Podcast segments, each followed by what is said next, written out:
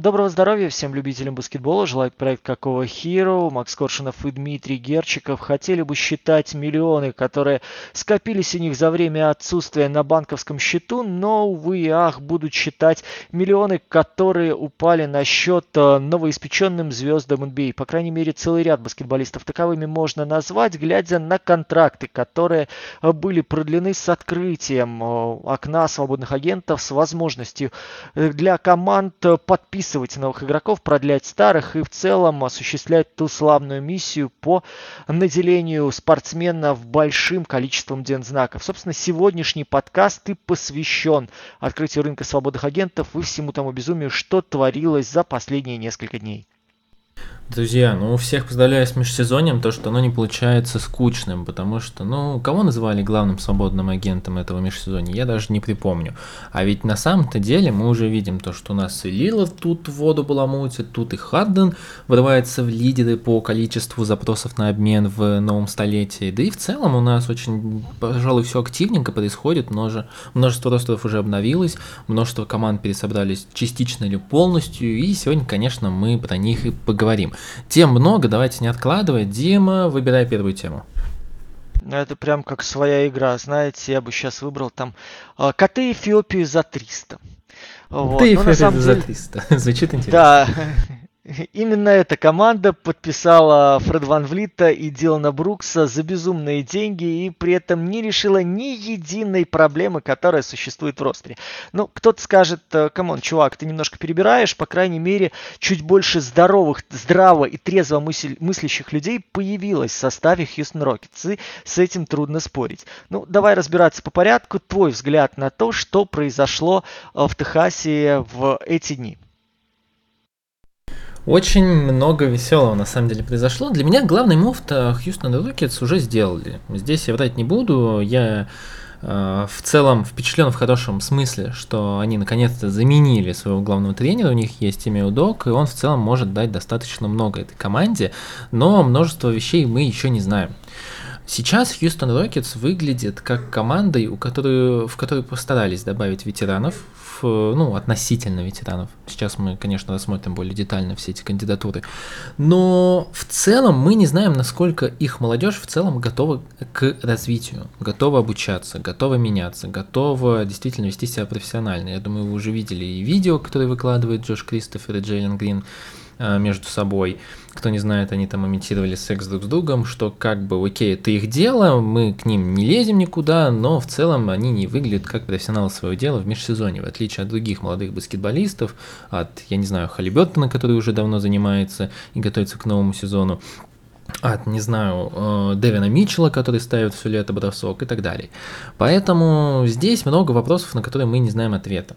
Давайте теперь по контрактам. Безусловно, Фред Ван Влит не стоит 130 миллионов на три сезона, да, ведь ему дали? Ну, в общем, какие-то безумные деньги, если честно, и мы все понимаем то, что, естественно, столько он не стоит. Хьюстон Рокетс платит не за Фреда Ван Влита игрока. Хьюстон Рокетс платит за Фреда Ван Влита игрока и человека с чемпионским опытом и ветераном, который готов дать вам, э, ну, улучшить ваш процесс обучения молодежи. А, стоит ли столько Фред Ван Влит? Да, конечно, нет. Ну, даже с учетом того, что э, он будет обучать и влиять как-то позитивно на атмосферу в раздевалке. Нет, столько он не стоит. Несмотря на его трудный путь, хороший профессионализм и хорошую рабочую этику, нет, безусловно, это переплата. Э, сыграет ли она, пока мы не знаем. Но есть вопрос касательно того, насколько это все будет работать вместе. Мы знаем, что у, в прошлом году у Хьюстон Рокетс в целом не было игрока, я думаю, Дима эту тему будет развивать более детально, но у них не было игрока, который мог стабильно идти под кольцо и набирать очки. А, отчасти это пытался делать Джабари Смит, у которого это был главный минус по ходу всего студенческого его времяпроведения, времяпровождения игры в баскетбол чему он так и не научился. Джейлен Грин это атака из-за дуги, Кевин Поттер младший это в целом пикин ролл с броском, и в целом не было стабильного игрока, который мог идти под кольцо. Даже Шенгюн пытался там не совсем-то играть под кольцом, а больше как-то распасовывать на дуге, на периметре, отдавать сложные передачи. Ван Влит никак не решает эту проблему. Ван Влит один из худших разыгрывающих лиги или вообще самый худший по эффективности под кольцом. Он плохо прячет мяч, он маленький, он плохо финиширует с контактом. Эти все его проблемы, они уже дав- достаточно давно тянутся. Второй вопрос, то что Ван Влит-то на самом деле не такой прям хороший плеймейкер, как многие говорят. Он умеет играть пик-н-ролл, но умение играть пик-н-ролл не равно розыгрышу. Он, к сожалению, не умеет ставить и вести нападение команды, не умеет держать темп и как-то влиять на этот темп, не умеет э, развивать игроков и делать их лучше, ну, по крайней мере, как мне казалось. И третье, вы подписываете Фреда Ван Влита после одного из самых его неэффективных атакующих сезонов, где его процент попадания, я сейчас сходу не помню, но, но где-то он был 41,2 не сильно, я думаю, ошибся около этого. Поэтому, глядя на все это, не знаю, я не уверен в этом подписании. Хотя, конечно, я не могу сейчас оценить то, насколько сильно он будет влиять на раздевалку и на микроклимат в команде, что намного важнее даже, чем сейчас результат и какая-то игровая стилистика для Хьюстон Рокетс. Самое главное это поменять раздевалку, поменять их менталитет. Второе подписание – Дилан Брукс. Слушайте, Дилан Брукс отвратительный игрок. Вот прям ужасный. Вот тут давайте сразу будем честны по отношению к Бруксу. Брукс ужасно неэффективен в атаке. Он делает отвратительные броски, он абсолютно не понимает, какие броски нужно выбирать, и там все гораздо хуже Уэсбрука, потому что Уэсбрук как игрок гораздо выше класса. А, Дилан Брукс, ну, просто берет сложные броски, он не понимает, как играть в баскетбол, и, честно говоря, если Ими Удока что-то с ним сделает, то для меня он станет действительно по-настоящему топ-тренером и гением. Касательно защиты, безусловно, Брукс э, местами выглядит очень неплохим, позитивным, положительным защитником но при этом его легко сажать на фолы, он легко отваливается от э, первого заслона, и в целом это все можно немного назвать обороной имени Джонатана Куминки, я ее так называю. То есть в целом в регулярке это работает, но в плей-офф э, тебя либо на фолы посадить, либо тебя просто посадить на скамейку тренера, если он понимает, что ну, с тобой защищаться все равно не получится, тебя все равно скидывает э, главный твой соперник э, в, в обороне, и ты ничего с ним не сможешь сделать. Дальше, они подписывают Джока Лондейла на 32.4 и первый год нам только гарантирован. В целом, это хороший контракт, но Лондейл, у него у самого-то не такой большой опыт в НБА. Даст ли он что-то условному, я не знаю, Шенгюну или другим игрокам, в этом я вообще не уверен.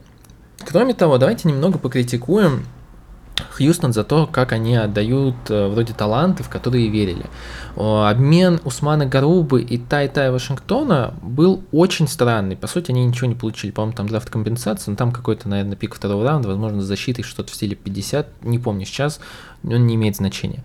По Гарубе окей, у вас не получается его развивать, два сезона вы попытались, никаких вариантов нет, он ball, твиннер, надо его отдавать. По Вашингтону я изначально говорил, Тай-Тай Вашингтон, я изначально говорил, что выбирать этого человека в первом раунде НБА, э, драфт НБА это неправильно. У него нет абсолютно никаких скиллов, особенно для игры в Хьюстон Рокетс. В целом его отдают. Окей, но как они разбазаривают активы, насколько они их отдают дешево, это, конечно, ну, у меня есть большие вопросы к Рафаэлю Стоуну, как генеральному менеджеру. И в целом, Возможно, все, что я сказал, будет абсолютной херней, которая не будет значить ничего, если Фред Ван Влит каким-то образом сможет повлиять на раздевалку. Но один Фред Ван Влит это слишком мало. Дилан Брукс имел очень негативный опыт для раздевалки Мемфиса, и подписывать его как ветерана и давать ему длинный контракт такой, это очень большой риск. Джо Клондейл не ветеран, Брука Лопеса вы не подписали, к сожалению. Вот тут он, кстати, мог бы очень сильно помочь. И Шингюну в плане понимания игры, и в целом в плане построения правильной культуры. Это очень большие риски. Здесь будет очень большая ставка на то, что имя Удока сможет руководить всем этим составом. Очень большое на него будет давление в плане результата. Ну и, конечно, очень большие вопросы в целом к молодежи Хьюстон Рокетс, насколько она готова развиваться. Потому что Джабари Смит не справился с давлением в первый сезон, и я не уверен, то, что тренеры по развитию знают, что с ним делать на второй сезон. Кевин Поттер младший, Джиллен Грин это вообще отдельная история, этих ребят бы разделить, но там большой вопрос с профессиональной этикой. Мы уже слышали историю о том, то, что Джеймс Харден приезжал в Хьюстон, тренировался, он по-прежнему считает это чуть ли не своим домом, и тренировался с Грином, и Грин потом говорит о том, то, что, ну, знаете, вообще, возможно, у меня будут проблемы, если он перейдет в команду, потому что у меня будет э, остановка в моем развитии. И Харден говорят, что после этого уже не хочет переходить в Хьюстон, поэтому я не уверен, то, что Джеллен Грин точно понимает, что он хочет пока что от баскетбола и чего, к чему он стремится и чего он хочет добиться. Большие вопросы к этому. Очень большая ставка на то, что сыграет Иван Влит и Удока. А сыграет ли это? Ну, не знаю, будем смотреть. Пока что Хьюстон переплачивает, переплачивает предна- намеренно, но сыграет ли это, опять же, повторюсь, что пока что в это верится слабо. Смотрите, как я эту вижу ситуацию. Первое. Э, раздевалка у Хьюстона это был э, тот самый полный П, о котором слагались легенды в 90-е, и даже была, по-моему, такая компания, которая производила кино. Последние три сезона Стивен Сайлос у руля который не может достучаться до игроков, который рыдает на пресс-конференции из-за того, что возникает мискоммуникация, который не может донести базовые идеи для э, того, чтобы игроки развивались. У нас абсолютно эгоистичный коллектив, который творит э, временами самую настоящую дичь, потом выдает неплохой отрезок, и вы видели там интервью и атлетику уже раздаются, и налево, и направо, что мы почувствовали вкус, мы знаем, как совершенствоваться, мы знаем, как расти. При этом команда выбивает последовательно, это рост, конечно, 17, 20, 22 за э, последние три сезона. Как понимаете, там ни о каком плей-оффе речи не идет. То есть после эпохи Майка Де Энтони период Стивена Сайлоса это полнейшая такая э, глобальная моральная деградация. Соответственно, люди, которые приходят сейчас в раздевалку, они эту атмосферу, ну, по крайней мере, попытаются немножко оздоровить. Ван Влит, как Макс верно сказал, с чемпионскими, с чемпионским прошлым, с чемпионскими амбициями и человек, который выглядел в системе Нерса, особенно в последние два сезона, э, одной из главных атакующих опций. Я не могу сказать, что это хорошо или плохо. Это была та данность, к которой Торонто пришел. Сейчас вы же знаете, да, что требует тот же Ануноби, когда идет разговор о каком-либо переходе, либо о том, что ему делать в новой команде, которая собирается в Торонто. Он требует больше себе внимания как буллхендлеру. Мы видели с вами, что в минувшем сезоне только от Ван Влита и от Сиакома шло начало движения мяча. Они захватывали это самое владение, и дальше Фред очень часто брал инициативу на себя, исходя из того, что остальные люди зависимы, исходя из того, что остальные люди ограничены. На Сиакоме висит double, соответственно, он должен быть тем противовесом, который развивает наступление. Где-то там ближе к середине сезона что-то начало проклевываться у Скотти Барнса, но потом у него был определенный деклайн, его еще подбило немножко пресса, я так понимаю, у него внутренние вот эти проблемы молодежного толка тоже были, и это отразилось на специфике его действий. В общем, Ван Влит почувствовал себя полноценным лидером, полноценным э, all-around гардом, и за счет этого у нас создается впечатление, что он сейчас приходит не только как разыгрывающий защитник, а как Галиадор, как связующее звено и как креативный центр. Если это все сработает системе Удоки, будет круто, но мне кажется, мы сейчас на пороге очень большого разочарования, особенно в условиях, когда команда только-только будет формироваться. Но главное, что есть за Ван Влитом особого не замечено ментального говна, особенно не замечено каких-то глобальных проколов, особо не вспомнишь каких-то, да, конфликтных ситуаций, которые бы приводили к раздраю. Окей, ну давай тогда Грина, да, возьмем за, за основу. По крайней мере, человек, который постарается э, хоть что-то донести до людей на своем примере, на своем опыте и так далее. То есть у нас первая такая зарубка сделана. По игре пока по тактике мы не переходим к разбору, пока исходим из ментальных моментов. Теперь, очень важно было прокачать защиту Хьюстона для того, чтобы Удока мог опираться на конкретных исполнителей. И вот сейчас мы давайте поговорим немножечко с вами о тактике, немножко поговорим о том, что необходимо Удоке. Удоке, первое, необходим фланговый универсал для разрушения, потому что у вас стабильно есть Шингюн, от которого надо отталкиваться по умолчанию. Это, мне кажется, максимально очевидно сейчас, просто из и набора тех людей, и каркас трасса, которая сейчас строится в NBA, да, то есть замедляющий атаку соперника маленький защитник, который работает с болхендлером, универсальный фланг, который уничтожает пространство, страхует и помогает за счет быстро, быстроты и атлетизма, и центр, который э, умеет работать в нескольких векторах, умеет чистить, умеет э, плюс-минус чего-то там блокировать и умеет за счет своей мобильности двигаться по горизонтали, по вертикали для того, чтобы вся система защиты была мобильной.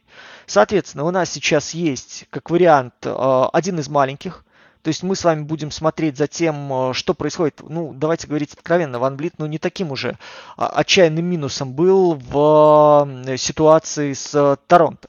Там была специфика защитная, и здесь, опять же, я вынужден делать оговорки. Когда проводят параллели Ван Влита Торонтовского с Ван Влитом, который будет сейчас, это два совершенно разных человека.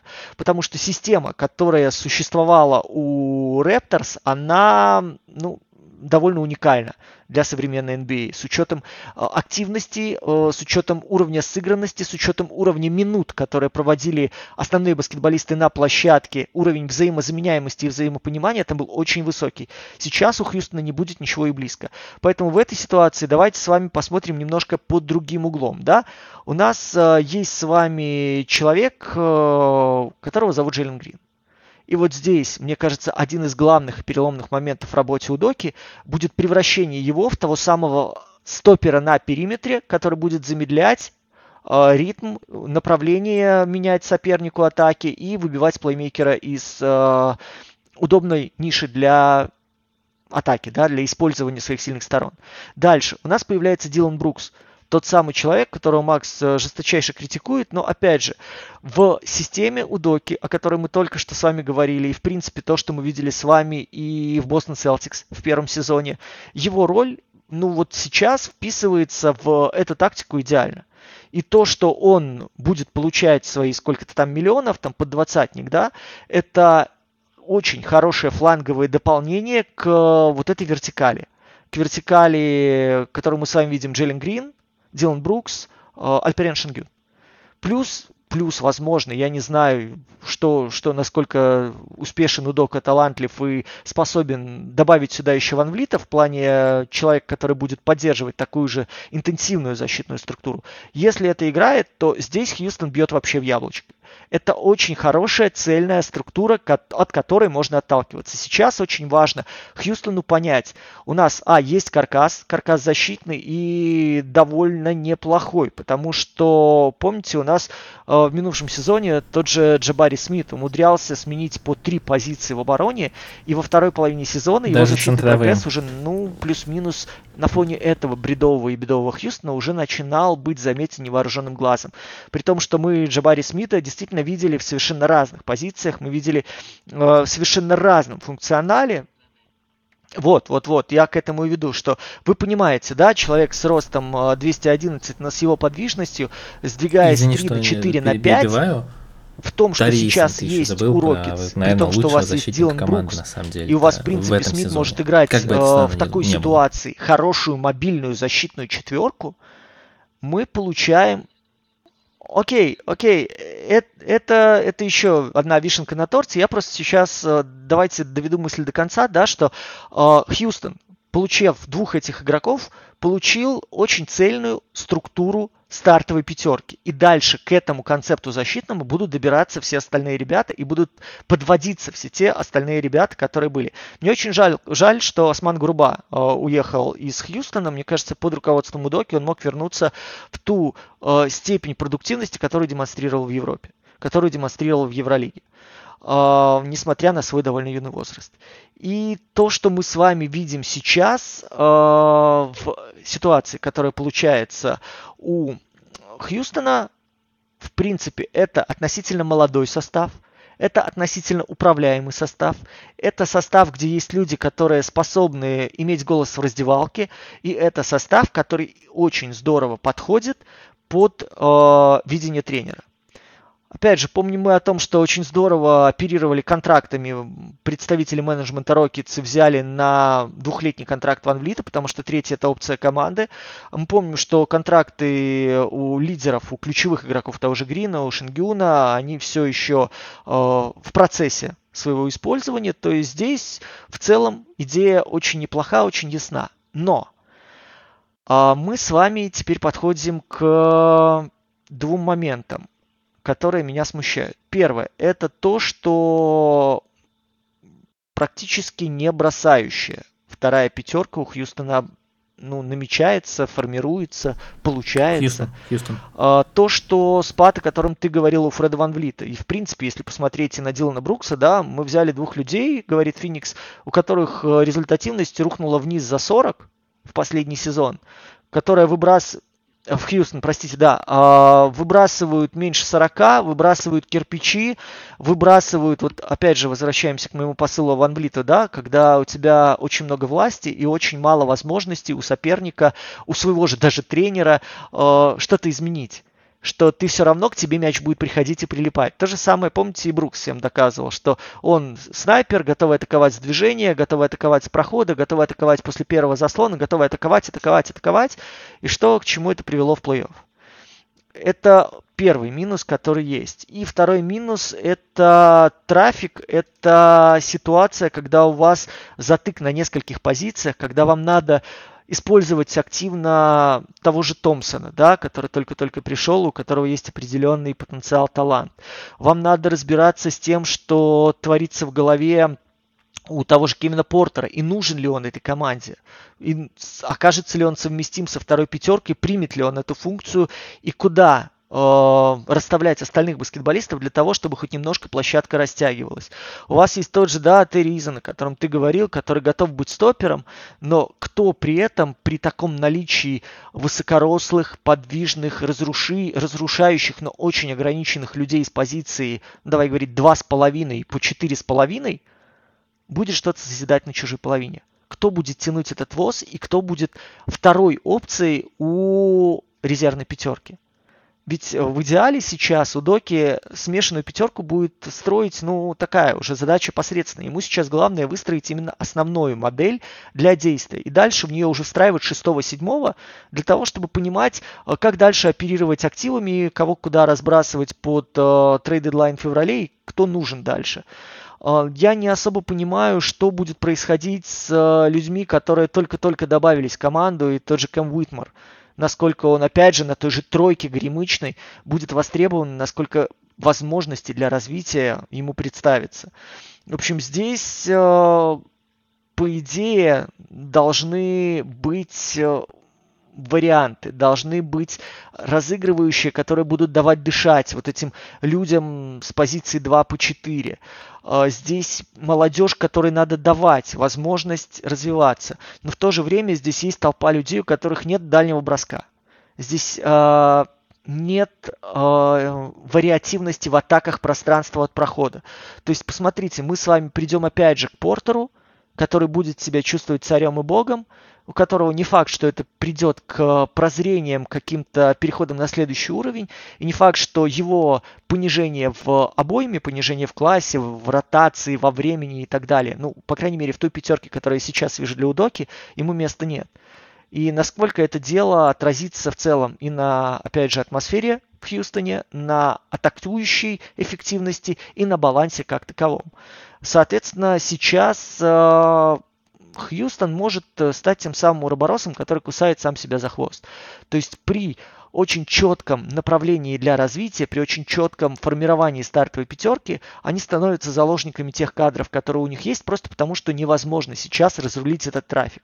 И если, опять же, они в это упрутся, в, знаешь, вот такой дисбаланс, есть ощущение, что они придут, опять же, к тем же там 20, 22, 25 победам, которые, в принципе, ничего Хьюстон не дадут ни в понимании того, что мы сделали шаг вперед, ни в понимании того, что мы избавились от этого лузерского менталитета.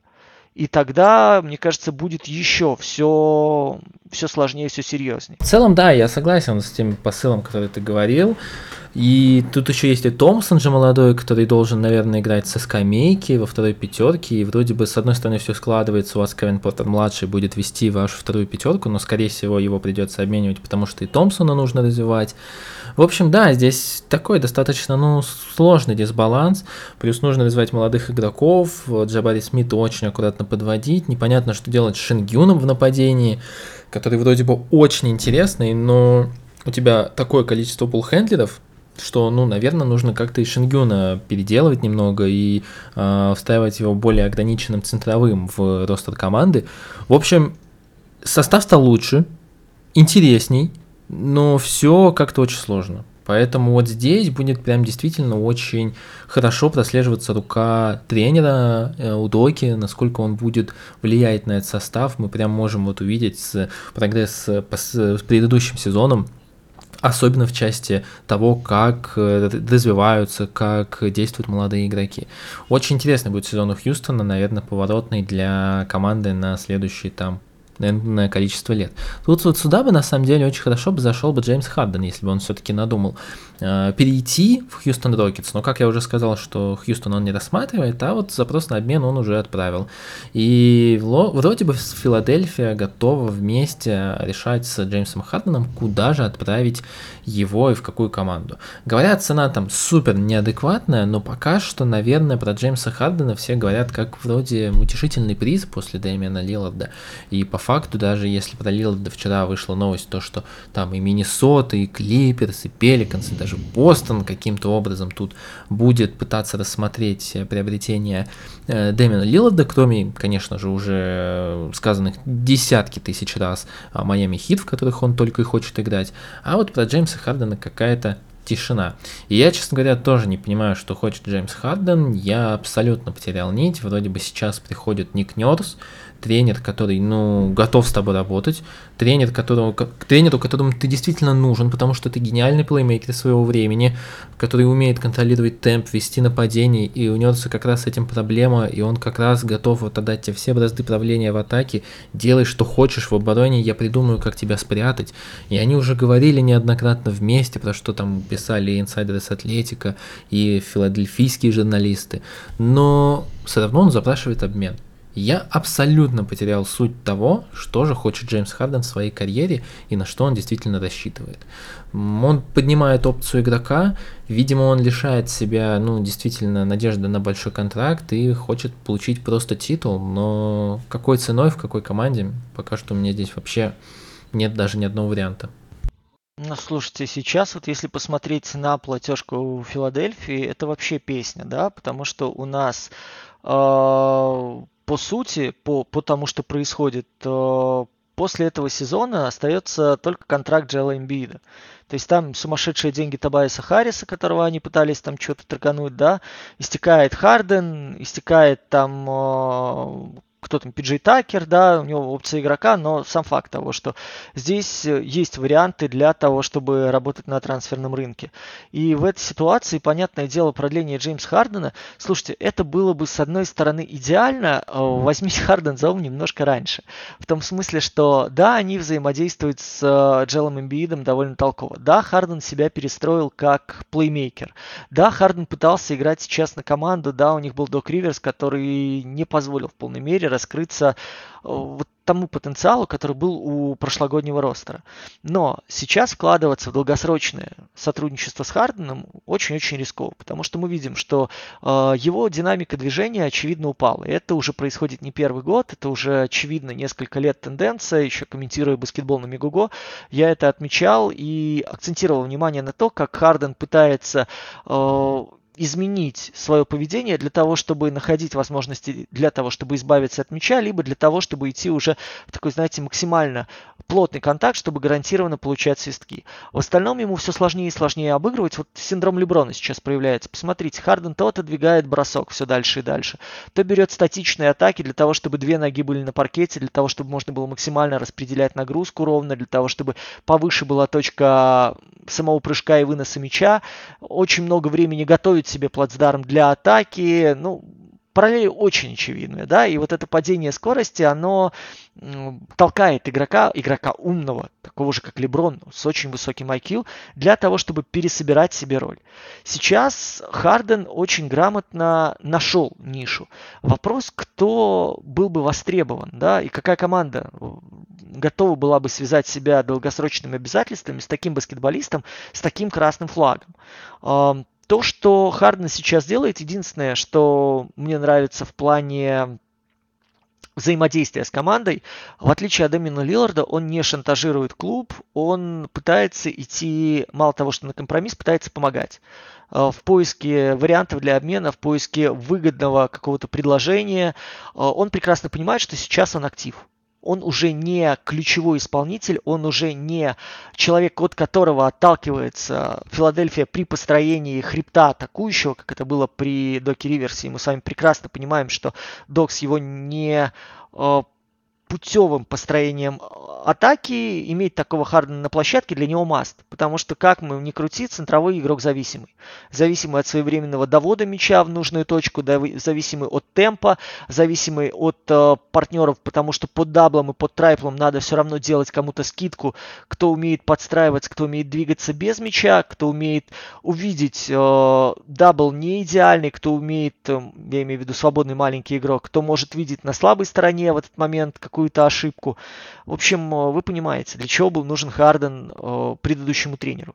Сейчас приходит Ник Нёрс, и это совершенно иная история. И мы видим, что, опять же, из системы нападения Торонто прошлого года, что маленький игрок ограниченный в мобильности, маленький игрок ограниченный в агрессии, маленький игрок, который очень много тратит время на организацию атаки, позволяя сопернику перераспределить э, обязанности в обороне и передать этого маленького игрока э, чуть более габаритному агрессивному стоперу, он ему не нужен. Он, в принципе, не укладывается в эту модель движения. Потому что Сиаком, опять же, я сейчас очень утрированно говорю, но смотрите, по функционалу, да, Embiid чем-то похож. Они готовы вести и начинать владение. Они готовы перетаскивать мяч через центр, будучи центровыми. Они готовы получать мяч в хай-пост, в лоу-пост, дальше развивать атаку. Они готовы из подсдваивания делать, ну окей, Сиаком более очевидные передачи, Джелем Бит более искусные. Они готовы обыгрывать с движения, они готовы обыгрывать самостоятельно, Сиаком менее продуктивно работает спиной, имбит, особенно в неравноценном размене, особенно когда есть возможность зашагнуть лицевую, более продуктивно. То есть вы понимаете, этот человек очень здорово ложится в концепцию тренера. Харден сейчас выбивается из колеи целиком и полностью.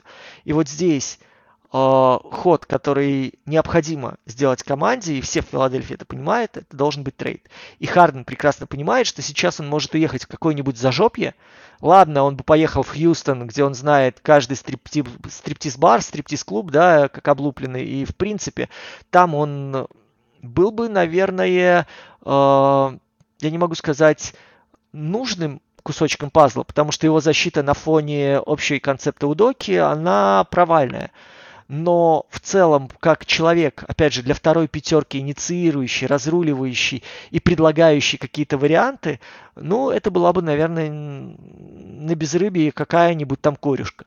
Но в нашей ситуации Макс вам писал, что произошло с Харденом, что произошло с Хьюстоном, когда уже там все готовы были в него ввалить деньги, учитывая то, что и Хьюстон в этой ситуации э, мог подумать, как двигаться дальше и о каких контрактах говорить с Харденом. Все развалилось, и сейчас я вижу Хардена исключительно как трейд-актив вместе с Табайсом Харрисом. И вот здесь очень многое зависит от того, в кого Нерс будет целиться дальше. Потому что сейчас, как мы видим с вами, и с рынка свободных агентов не так уж э, просто забрать людей, не так уж много людей приходят на этот рынок свободных агентов, как мы с вами видим. Изменившееся коллективное соглашение сейчас очень серьезно меняет правила игры для людей. Далеко не все э, видят спасение именно в выходе на рынок свободных агентов а в продлениях, продлениях с нынешним клубом, с прицелом на то, чтобы получить чуть побольше через год, через два.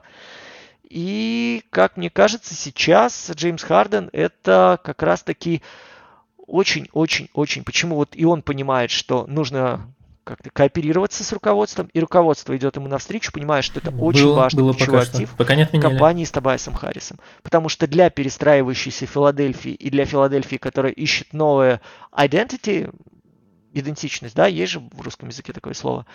Вот это сейчас один, это, наверное, это один из ключевых из поворотных моментов. Честно говоря, я вот прямо сейчас не вижу команды, которая готова и вложиться в Джеймса я не вижу, э, что море согласится там на какой-нибудь минималистичный пакет, который готов предложить Джеймса Хардена, все-таки это актив, вы получаете один год игрока, который стареет, который находится на спаде, не особо-то это на самом деле привлекательно. Через сезон он будет стараться получить побольше денег и что за него предложить.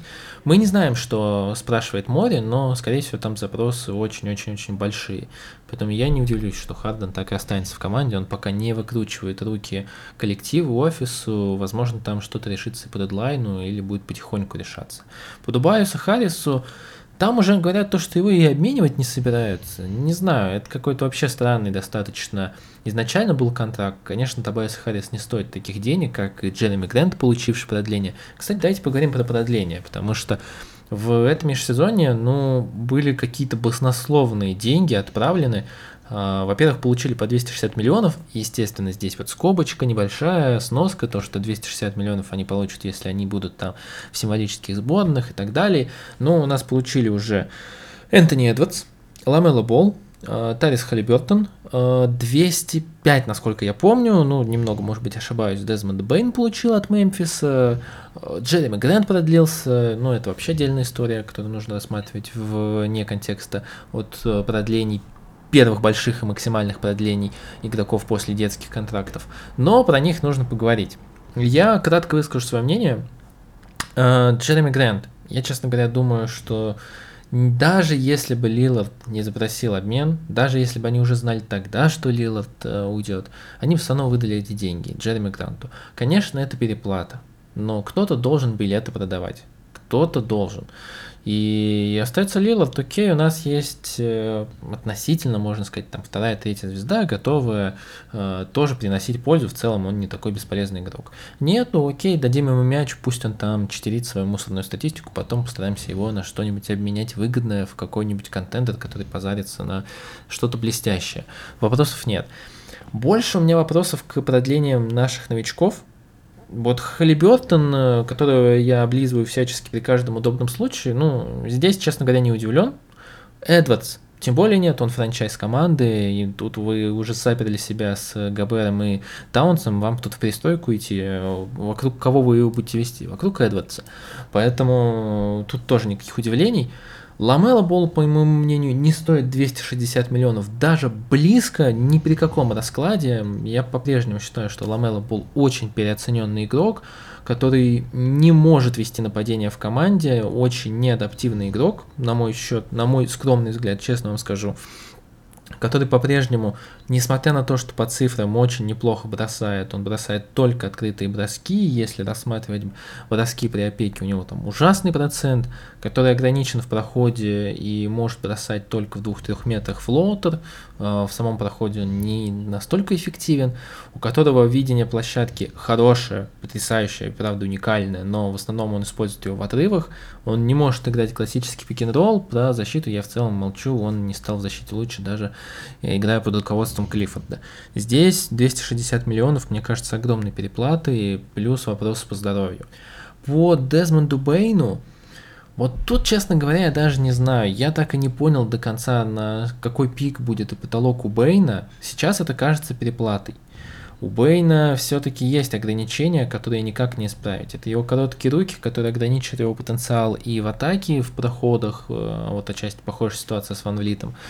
А у него тоже достаточно короткий вингспан, который не позволяет ему завершать в проходах при сопротивлении. То же самое у Бейна в целом, э, только Ван Влит еще и ниже намного.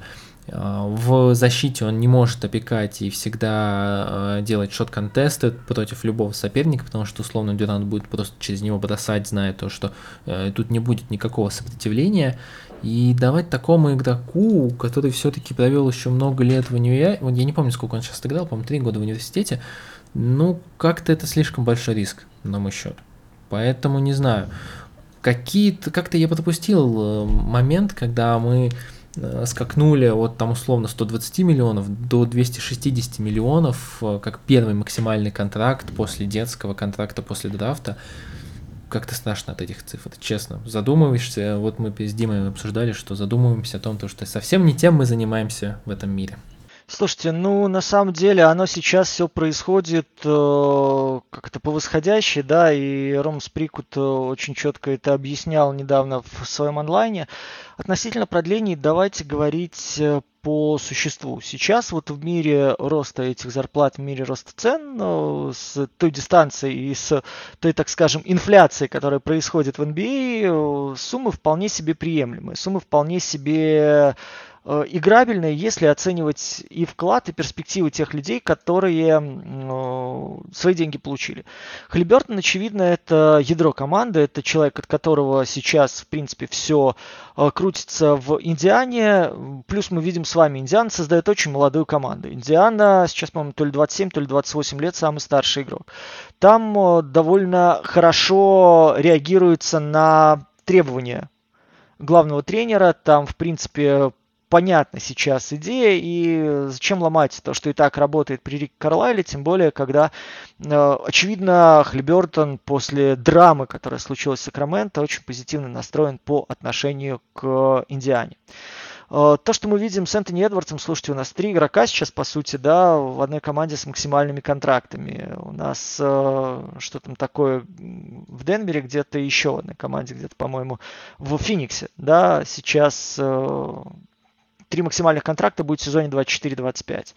То есть, в принципе, мы живем в историческую эпоху, в принципе, мы живем в удивительное время. Э, здесь э, тоже, наверное, можем мы с вами понять, что это вклад и в талант нынешний, и в потенциал, и в уверенность, и в то, что Дальше. Это команда, которая не факт, что будет работать с двумя башнями, не факт, что эти две башни в принципе выстоят, должна отталкиваться от ключевого маленького. Этого ключевого маленького мы видим с вами в Эдвардсе, который прогрессирует по каждой из э, линий своего развития. Человек, который выказывает лояльность и, собственно, подписанием этого контракта лишь подтверждает то, что в непростых условиях, э, в которых живет Миннесота как команда географическая, он готов писать новую историю. Это очень-очень здорово для Timberwolves. Дальше, из того, что мы видим, Бейн. Ну, слушайте, мне кажется, я видел у кого-то из коллег твит, что на, э, в Мемфисе работал же, да, Холлинджер. Раньше, по-моему, он и написал, что в течение ближайших пяти лет вы увидите, что каждый цент, который вложен в этого парня, он будет отбиваться в каждой игре.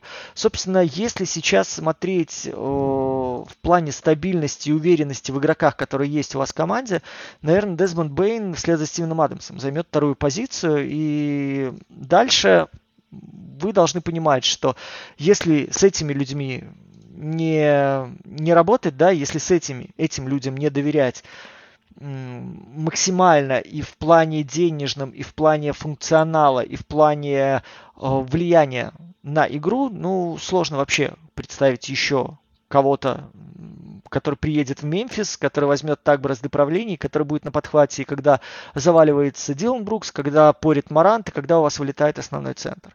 Ну и что касается Ламела, Ох, это непростой вопрос, потому что в целом у вас команда такое ощущение, что обречена. Она вот обречена, мучается. Вы меняете тренеров, которые повторяют стилистику позапрошлого тренера. Вы вкладываетесь в игроков, которые вроде как уже закончили, должны еще разок выйти на последний танец, но они не выходят. Вы долго выбираете между Брэндоном Миллером и Скутом Хендерсоном, но в целом не понимаете, в какую сторону дальше будет развиваться своя команда, потому что следующий ваш заход это Майлз Бриджес и его возвращение, и целая толпа молодых людей, которые кто-то может что-то там отбить в защите, кто-то готов э, где-то поддержать быстрый отрыв, но если так смотреть по звеньям, оно вообще не сочетается. То есть, ну, вспоминая, кто тренирует эту команду, вы понимаете, что построить атаку, ну, нужна вторая, нужны, нужен второй Шарлот. И в этой ситуации надежда на Бола, который хоть немножечко разгрузит Розира, если будет жив и здоров, плюс у вас появляется еще одна восходящая звезда, но может быть мы от этого дальше от чего-то оттолкнемся. У нас есть истекающий Хейвард, у нас есть э, его большой контракт, у нас есть надежда на то, что Миллер заиграет плюс-минус здесь и сейчас, у нас есть надежда на то, что Розьер не просядет, и, соответственно, хотя бы от задней линии можно будет отталкиваться, ну а дальше будем разгребать эти авгиевы конюшни.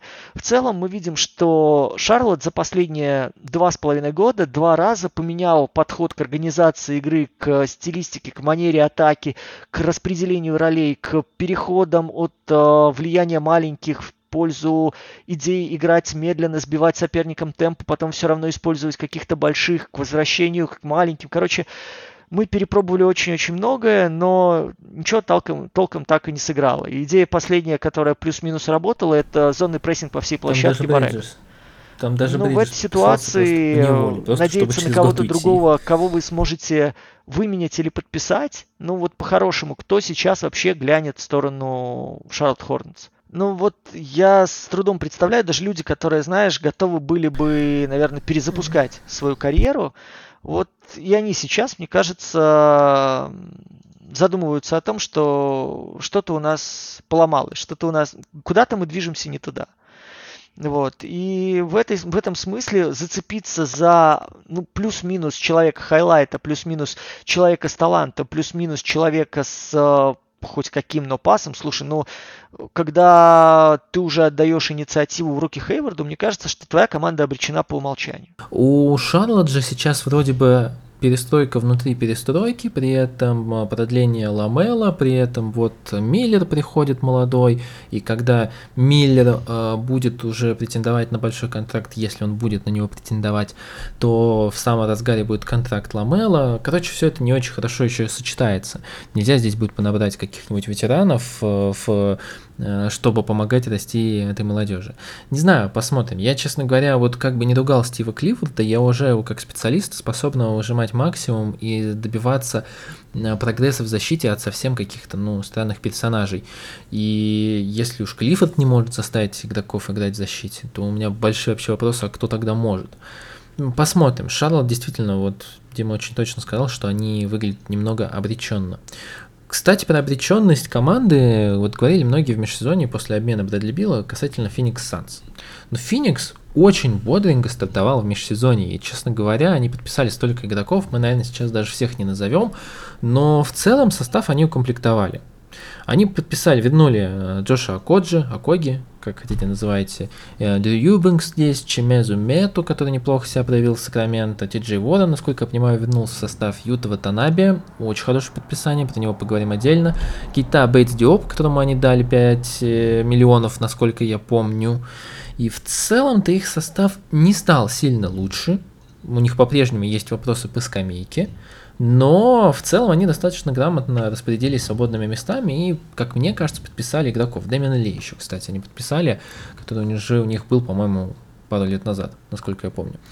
Вот. В целом, Здесь по-прежнему есть вопросы касательно того, кто будет вашим защитником на мяче в плей-офф.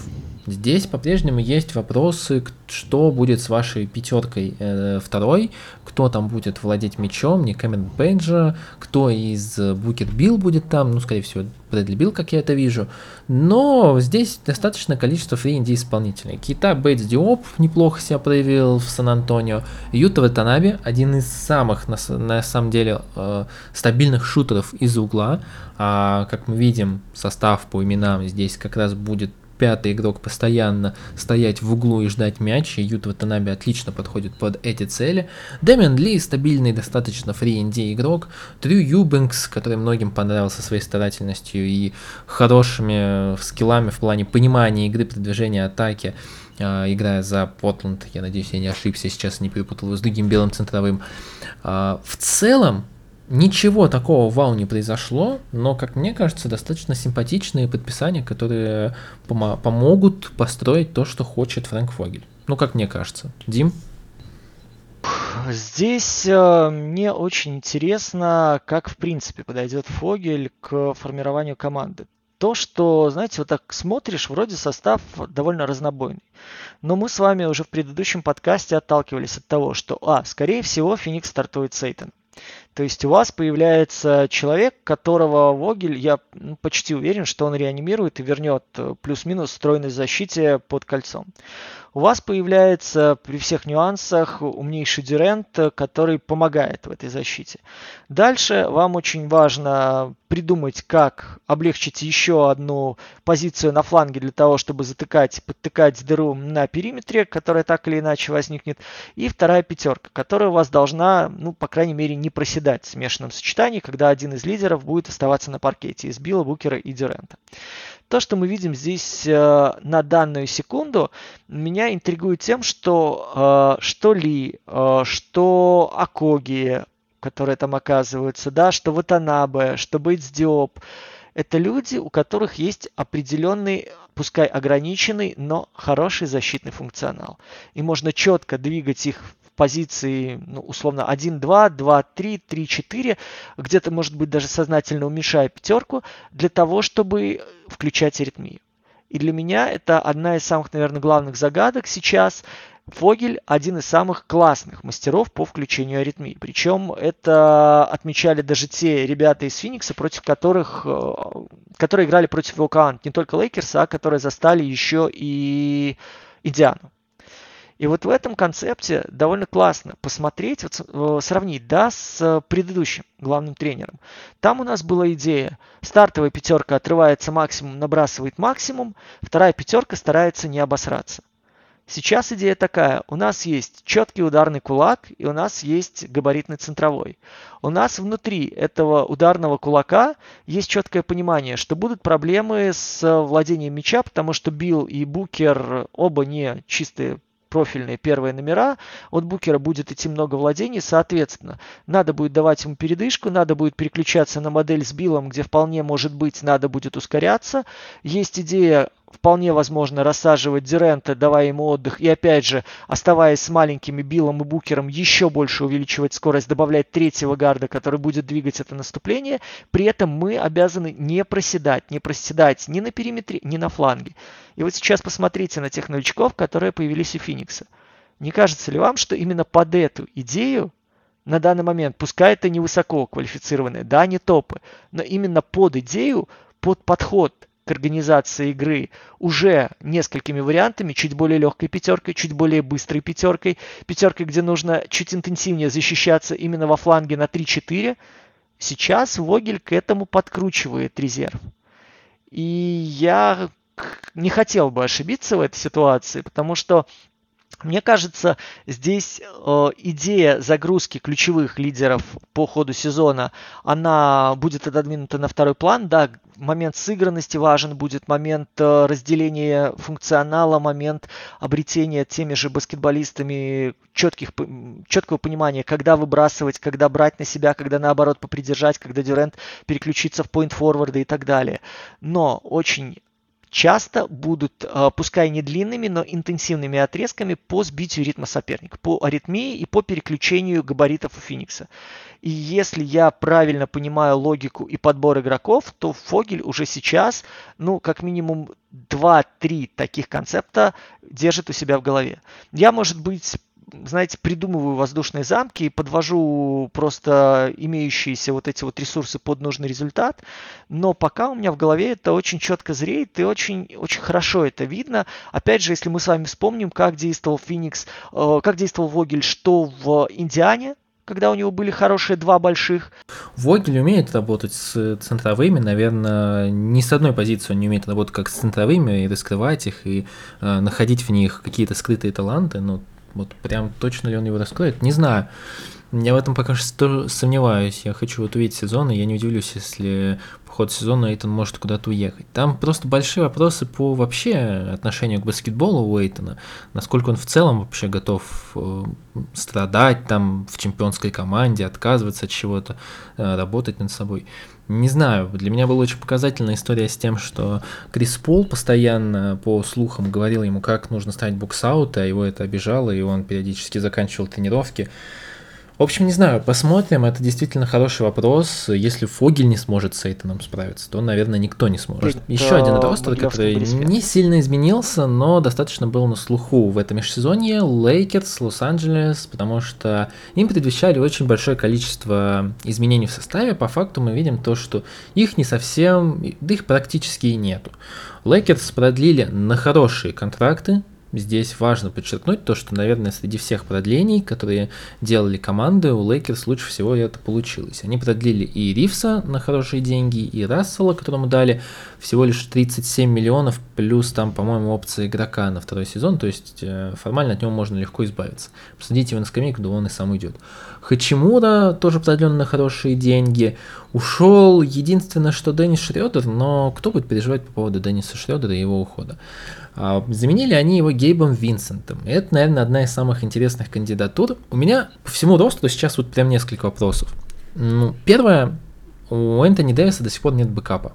Бэкапа центрового, какого-либо адекватного, это значит то, что Лейкеры, скорее всего, будут много играть в смолболе. Плюс Дэвис сам-то не особо-то любит играть центровым, тут ему уже придется, но на данный момент у них нет никакого центрового. Возможно, это будет периодически даже играть Леброн, возможно, Хачимура будет какой-то ультра смолбол, но здесь мне пока что непонятно, как Лейкерс будет играть вторым юнитом. А второй момент э, Гейб Винсент. Здесь я в основном оставлю время для Димы, я скажу только одно. Подписание любого игрока, который проявил себя внутри системы, и мы говорим про такие команды, как, знаете, там, не знаю, Golden State, Сан-Антонио, Майами Хит в особенности.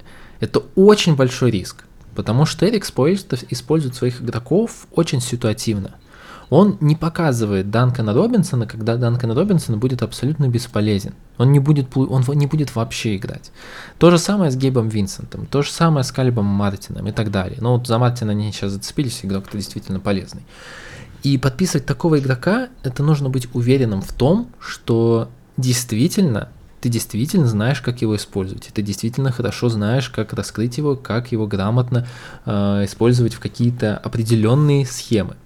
То, что Винсент согласился вместо 30 на 3 миллиона от Хит на 33 на 3 миллиона от Лейкерс, э, очень глупое решение. Мне кажется, что потенциально 33 на 3, э, 30 на 3 могли существенно помочь в будущем заработать еще больше Гейбу Винсенту, оставшись, если бы он остался в Майами Хит.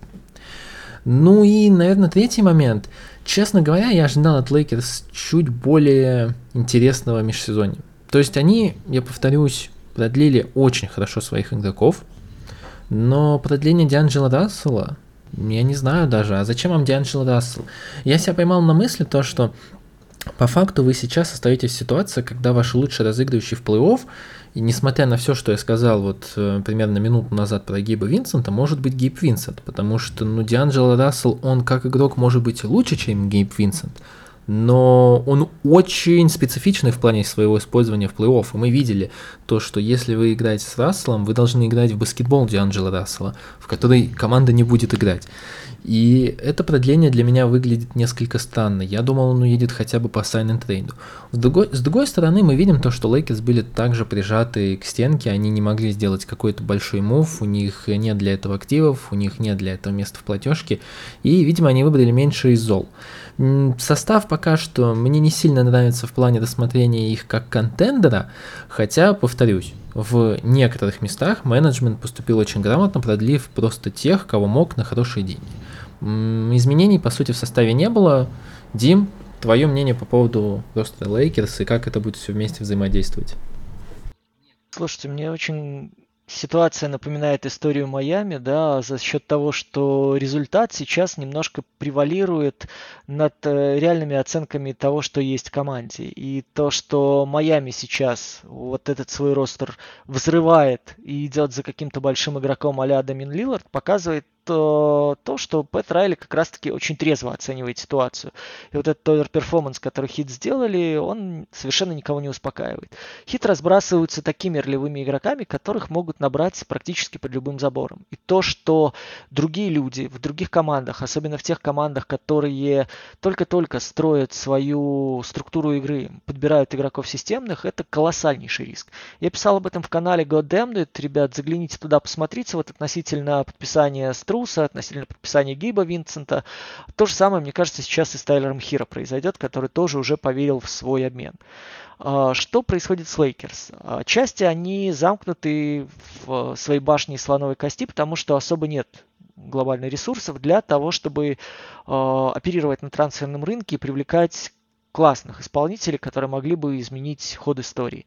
Для них главная идея была сохранить то, что уже было наиграно, то, что уже было набрано. Очевидно, что сработал трансфер из э, Хачимуры и с Вандербилтом. И по дистанции регулярки эти ребята определенно помогут. И помогут укрепить фланги.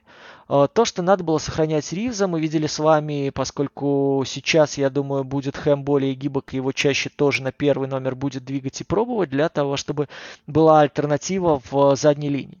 Подписание Рассела для меня очень-очень странным выглядит в принципе, потому что его психологическая неустойчивость, она уже стала притчей во языцах.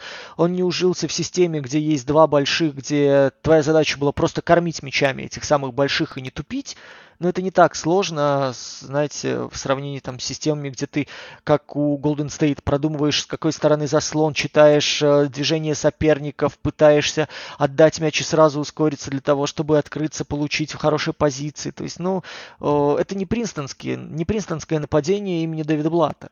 Это куда намного проще была игра в Миннесоте, и, и она даже не пошла до Анджела Расселу. Здесь мы видим с вами уровень в плей-офф очень сильно качался, и вот эта нестабильность соперники, наоборот, возводили в абсолют и форсировали Анджела на броски, на вот эту вот э, залихватскую удаль, на попытки держать мяч дольше для того, чтобы хуже были позиции для получения у Дэвиса, для того, чтобы отрезать Леброна и вообще вытеснять его в сторону боковой линии, чтобы он тратил время на выход обратно к центру, на получение мяча, на обретение свободного пространства и так далее. Сейчас э, Лейкерс считают, что заткнув дыры, да, вот так по каждой из позиций, там и Принц, и Редиш, и Хейс, ну вот они набрали по чуть-чуть, и это будет как в прошлом году. То есть на вот этих сдутых колесах мы чуть-чуть э, получше надо докатим до плей-офф, дай бог мы в плей-ин не будем закатываться, тем более на Западе у нас сейчас, видите, можно цепляться за десятое место, там, ну, наверное, в нынешней ситуации только Портленд совсем уж безнадежен, ну и э, если в Хьюстоне будет беда, то и Хьюстон, наверное, отвалится. Все остальные в плей-ин спокойно, так или иначе, на одной ноге, но заползти могут. Лейкерс решили идти, окей, по пути, который мы открыли для себя в плей-офф. То есть мы открыли структуру защиты, которая позволяет нам держать фланги и использовать Дэвиса на пятерке без э, колоссального расхода энергии. Мы открыли вариант с Леброном, мы открыли вариант с э, людьми, которые прибегают на периметр бьют и с тремя маленькими. Но в этой ситуации смена Гейба Винсента на Шредера это плюс, потому что мне очень сложно представить защитника, особенно который работает с мячом, который выходит альтернативным первым номером в смешанной пятерке и должен определять темп, должен определять направление движения атаки который был бы хуже Денниса Шредера в этой ситуации. Гейб Винсент, как мы с вами видели, в нападении в минувшем сезоне Майами очень помог. Плюс, я думаю, подсмотрели идею Эрика Спайльстры бросать Винсента на игрока соперников 2-3, которые начинают владение, которые э, в начале, может быть, чуть-чуть замедляются, рассчитывая на свой взрывной первый шаг и свои габариты. Потому что Винсент все-таки крепко сбитый чувак, он уязвим в защите, он мало продуктивен в защите. Я продолжаю это говорить уже несколько лет, и практически каждый раз это подтверждается. Сейчас этот отрезок Майами, который провел в плей-офф, он застил глаза всем, хотя, мне кажется, в Лейкер сейчас мы опять вернемся к базовым настройкам, и это все будет очень четко видно. Но посчитали, что Хэм с тем, как он подкручивает по чуть-чуть в каждую из линий защитную, сюда и Винсент станет. То есть мы набрали по запятак пригоршню игроков, которые плюс-минус хоть чуточку чем-то отличались в защите. И попробуем сейчас вот просто по, знаешь, по кадрово, пошагово каждого из них, в надежде на то, что получим второго Хатимура и Вандербилта, интегрировать состав и найти ему нужную пару. То, что у нас все опять висит на Дэвисе, это абсолютно очевидно, и зависимость от Дэвиса будет сверхколоссальной. То, что у нас не решилась проблема с первым номером, первым номером ни защитным, ни пасующим, это очевидно. И то, что у нас любой вариант смешанной пятерки, пятерки бегущей будет безмозглым, это тоже очевидно.